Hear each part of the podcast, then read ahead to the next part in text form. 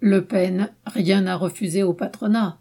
Le 27 janvier, Marine Le Pen avait déroulé son programme économique devant un parterre patronal ravi.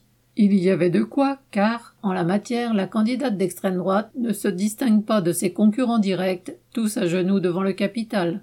Les auditeurs ont donc écouté béatement Marine Le Pen leur promettre de nouvelles suppressions d'impôts, leur garantir que le SMIC n'augmentera pas, les assurer que leurs cotisations sociales diminueront et que l'État fera tout pour protéger leurs profits.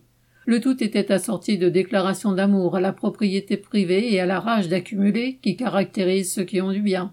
Les journalistes présents ont toutefois noté que l'assistance récriminait sur la question des retraites. Le programme de Le Pen mentionnait en effet le retour au départ à 60 ans après 40 annuités, alors que le patronat veut à toute force faire exploser le système afin de réduire encore ses cotisations.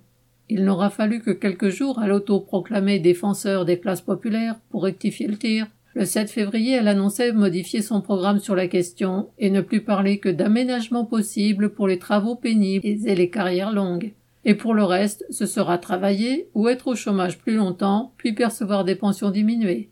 C'est très précisément la politique de tous les gouvernements depuis 1993 et ce sera celle du prochain président, quel qu'il soit, puisque c'est celle du MEDEF.